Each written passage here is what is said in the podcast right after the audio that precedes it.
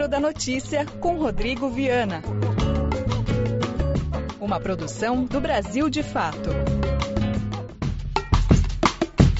Uma receita bem tradicional e que, no fundo, todos nós sabemos pode levar o país à indigestão. O velho centrão, com algumas siglas novas misturadas aos antigos partidos de direita, conquistou várias cidades Brasil afora. A eleição municipal marcou também a decadência do bolsonarismo radical. Na esquerda, novos temperos no prato, novas caras, novas pautas. O segundo turno da eleição chega ao mesmo tempo que a segunda onda da Covid-19, UTIs lotadas e o medo de que o país afunde numa crise ainda pior. O tempero da notícia está começando agora. Receita da semana. Bom, o grande acontecimento dessa semana que termina foi a eleição municipal em todo o Brasil e a grande marca da eleição, a derrota do bolsonarismo radical. Mas a gente tem que ter muito cuidado para não se iludir nesta análise. O bolsonarismo tem muitas facetas. O que perdeu foi aquele bolsonarismo mais estridente, barulhento, dos youtubers, aquela turma que nega a política, que dizia nós somos a nova política. Isso caiu, mingou em todo o Brasil.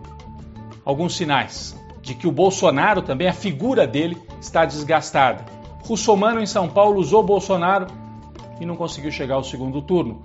No Recife, delegada Patrícia estridente, né, com aquela fala típica bolsonarista, ficou em quarto lugar. O Mendonça, Mendoncinha, também tentou usar a figura do Bolsonaro no Recife e não foi ao segundo turno. Em Porto Alegre, ninguém se apresentou para usar a figura do Bolsonaro, entre os candidatos importantes, pelo menos. Belo Horizonte, o Calil, prefeito que é de centro-direita, mas se opôs ao Bolsonaro na pandemia, fechou a cidade, foi muito responsável na questão de saúde, foi eleito em primeiro turno, o que mostra que esse blá blá blá do Bolsonaro, essa irresponsabilidade, não deu certo e ele saiu derrotado.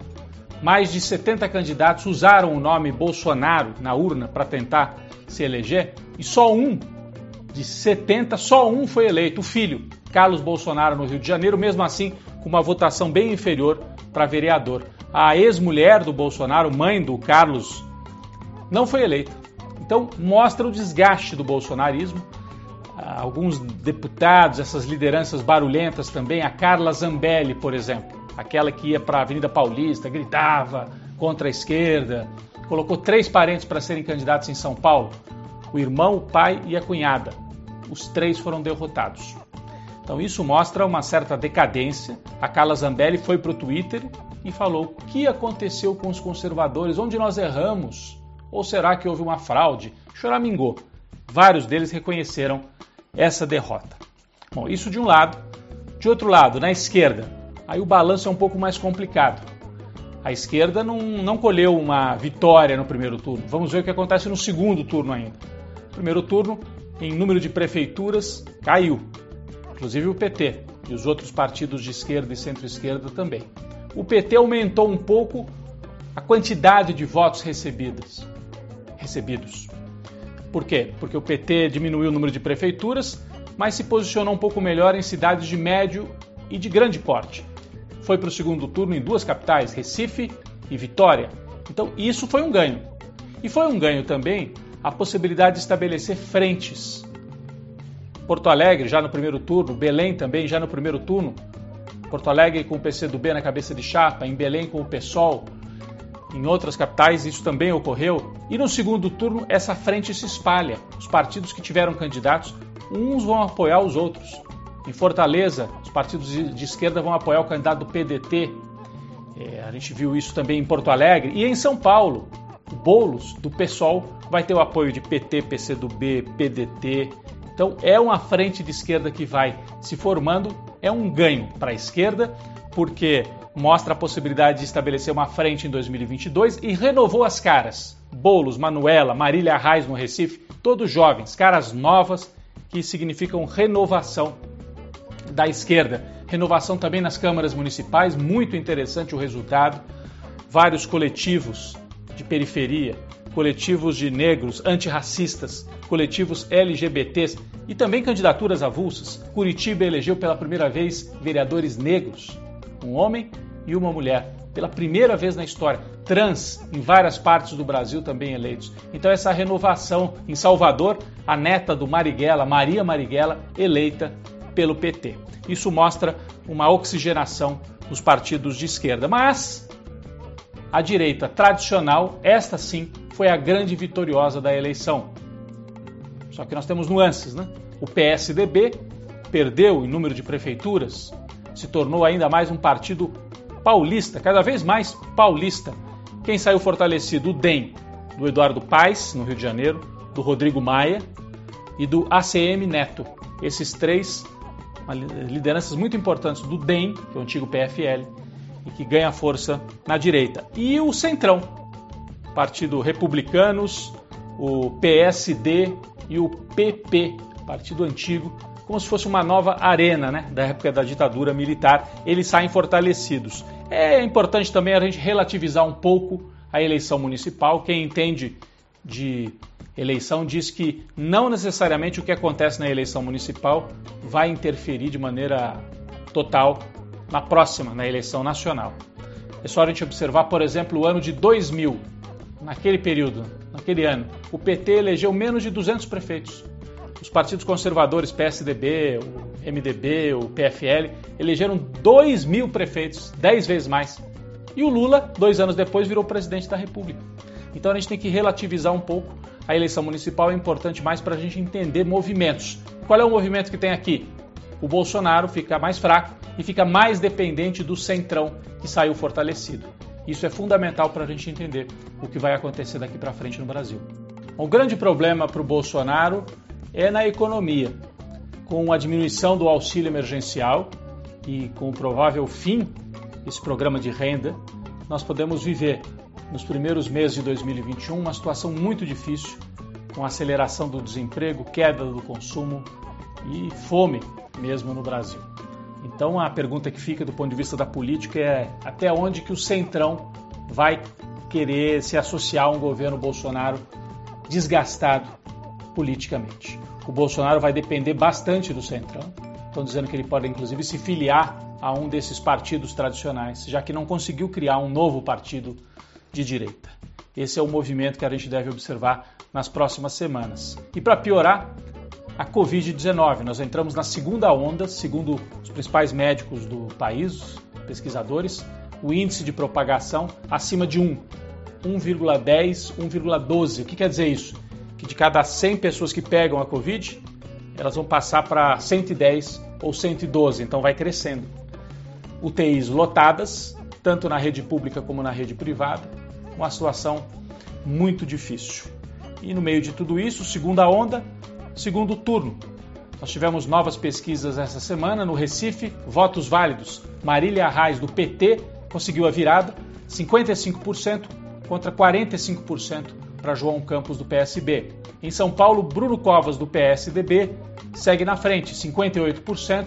Boulos tem 42%, mas Boulos vem crescendo conseguiu formar uma frente de esquerda e tem chance ainda de encurtar essa diferença. No Rio de Janeiro, um massacre Eduardo Paes tem 71% e Crivella, o bispo, 29%.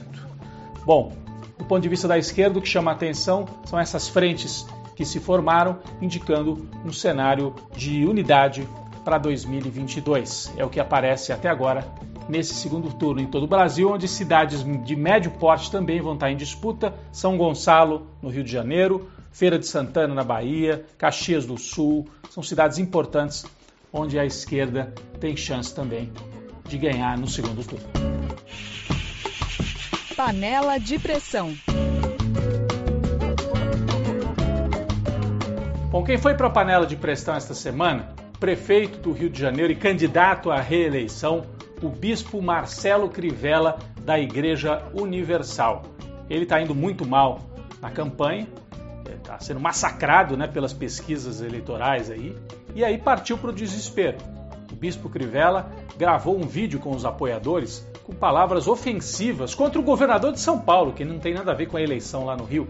Olha só o que o Crivella disse na reunião com os apoiadores.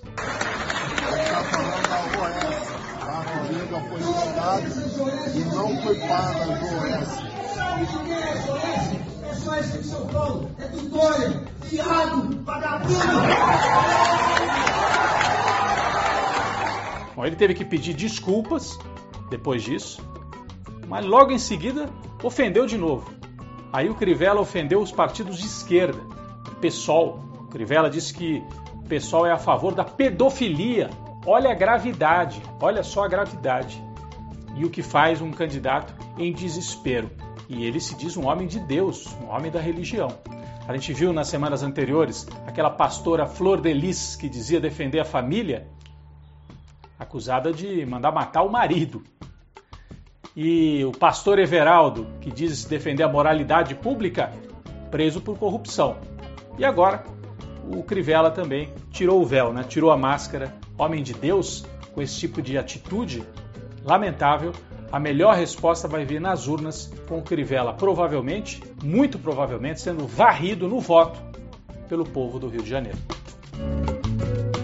Um cafezinho para. O nosso cafezinho essa semana vai para a jogadora de vôlei de praia, Carol Solberg. Vocês se lembram? Algumas semanas atrás, depois de um jogo, na hora da premiação, ela soltou um fora Bolsonaro e foi muito perseguida nas redes sociais pelos bolsonaristas, né, pela essa turma do ódio e também pelo sistema esportivo. Né? Alguns jogadores, associações e principalmente o Tribunal Esportivo. A Carol foi a julgamento por gritar fora Bolsonaro e recebeu uma pena de suspensão e de multa, algo muito grave. Ela também recebeu muita solidariedade de ex-atletas, atletas, jornalistas e da sociedade. Muita gente lembrou: por que ela não pode gritar fora Bolsonaro? Se em 2018 a turma do masculino do vôlei de quadra fez fotografia com a arminha apoiando Jair Bolsonaro, jogador de futebol Felipe Melo do Palmeiras vive fazendo campanha por Bolsonaro. A favor do Bolsonaro pode, contra não pode. E aí, esta semana, o Superior Tribunal de Justiça Desportiva anulou o que foi decidido em primeira instância e absolveu a Carol Solberg. É uma vitória da liberdade e da possibilidade de protestar contra esse governo no Brasil. E a Carol Solberg afirmou o seguinte sobre esse episódio, achei bem interessante. Ela disse: Na minha opinião, o que não faz bem ao esporte é o atleta estar sempre nesse lugar de neutralidade. Isso tem que ser uma opção e não um lugar imposto. O atleta é um cidadão como o outro qualquer e deve poder se manifestar quando achar necessário. É isso. Ela definiu muito bem, um atleta muito consciente. Então a gente oferece o nosso cafezinho da semana para Carol Solberg e para todos que continuam protestando contra esse governo. Bom, a gente volta para uma atualização, infelizmente, nesta semana em que se celebrou o Dia da Consciência Negra, fatos terríveis. Em Porto Alegre, a agressão dentro de um supermercado de João Alberto, de 40 anos, um homem negro, agredido pelos seguranças até a morte. Imagens terríveis. E em Joinville, Santa Catarina, Ana Lúcia Martins, vereadora eleita pelo PT, mulher negra, ameaçada de morte por grupos neonazistas. Eles teriam dito: precisamos matá-la para que assuma um branco no lugar. Na semana em que se celebra o Dia da Consciência Negra. E para completar, no interior do Pará, Leila Arruda, que foi candidata pelo PT no município de Curralinho, foi assassinada logo depois da eleição e o principal suspeito, o marido. Então seria um feminicídio no Brasil. A gente disse que houve avanços nas câmaras municipais de mulheres, feministas, grupos antirracistas, negros, mas infelizmente essas são as notícias também no Brasil. Violência muito grande contra negros e mulheres. Você ouviu o programa Tempero da Notícia com Rodrigo Viana. Uma produção do Brasil de Fato. Você pode assistir essas e outras edições na TVT. Ouça também nas principais plataformas de podcast. Esse programa tem roteiro de Rodrigo Viana. Coordenação de rádio Camila Salmásio. Coordenação de projetos especiais José Bruno Lima.